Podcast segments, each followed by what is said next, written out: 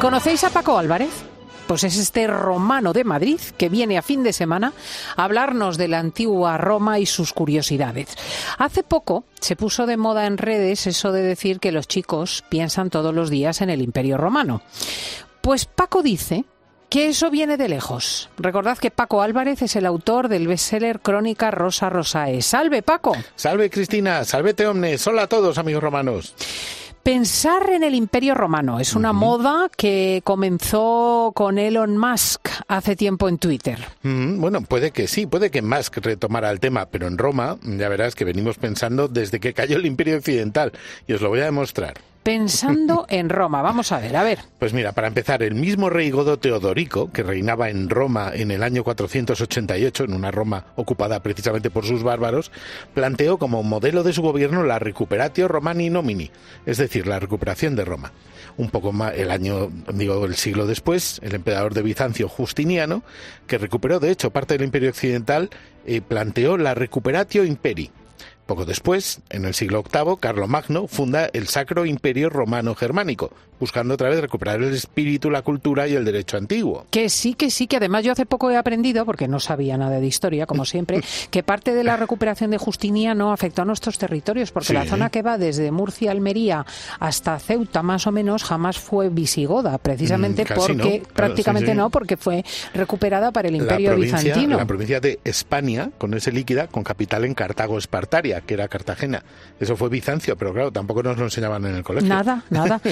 Y además, eh, mi pregunta es que, ¿por qué en la Edad Media todo eso, esa recuperación de la tradición romana, se olvidó? Mm, sí, parece que se olvidó, pero no tanto, porque también en la Edad Media es cuando se hacen las universidades en las que se habla en latín. Y además, el, el imperio de Carlomagno sobrevivió durante toda la Edad Media, al menos en nombre como romano. Luego, además, vale, se acaba la, la Edad Media y ¿qué es lo que empieza? Precisamente el Renacimiento el redescubrimiento de la cultura, el arte, la arquitectura, literatura, filosofía, etcétera, etcétera, romanas y griegas.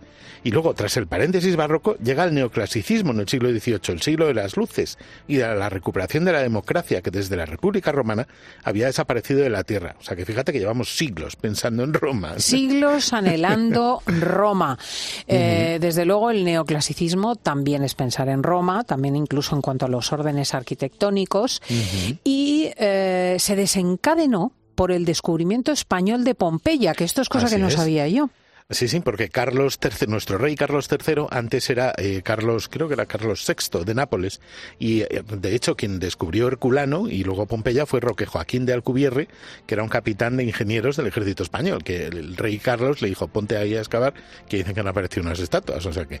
Pero bueno, eso en el 18. Pero luego ya, por seguir pensando en Roma, comienza el siglo XIX y ¿Qué viene? Pues Napoleón, que recupera todas las insignias imperiales, el águila, la corona de laurel y todo eso para su imperio creado a imagen del romano, hasta el punto de que se trajo los caballos de San Marcos de, de, Venecia, que originalmente estaban en el, en el hipódromo de Constantinopla, para ponerlos encima del, del Arco del Triunfo, como está del, Arco del Triunfo del Carrusel. Mm, efectivamente.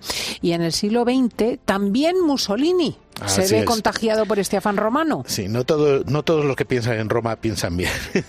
Mussolini propuso un imperio romano de cartón, ¿no? Pero bueno, al fin y al cabo también pretendía, a su manera equivocada, recuperar el esplendor del pasado.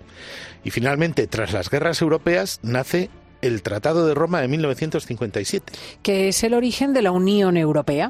Así es, y por fin hoy, gracias al Tratado de Roma, no por casualidad, tenemos una ciudadanía común, una moneda común, una libertad de residencia, trabajo, viaje que no teníamos desde que éramos ciudadanos romanos. Hoy somos ciudadanos europeos y todo porque siempre hemos pensado en Roma, o al menos en una idea de Roma. Pues sí, Sí, sí, si lo piensas, la historia de Europa recrea la búsqueda ideal de esa idea romana, de ese imperio común, y no me extraña que todavía digas que pensamos en el imperio romano. Así es, Cristina, sin tener en cuenta que en Roma desde hace dos mil años tiene su cabeza la cristiandad, y todavía decimos que nuestra religión es una católica, apostólica y romana, ¿no? En cada misa se menciona a Roma y a la religión romana, católica y, apostólica. Pensamos en Roma más de lo que nos damos cuenta. Así es. Bueno, vale, Cristina, valete omnes, amigos romanos. Vale, Paco. Y recordad que Paco Álvarez es autor, entre otros, del libro Crónica Rosa Rosae, una entretenida manera de leer, reírnos y pensar en Roma. Escuchas fin de semana. Con Cristina López Slichting. Cope, estar informado.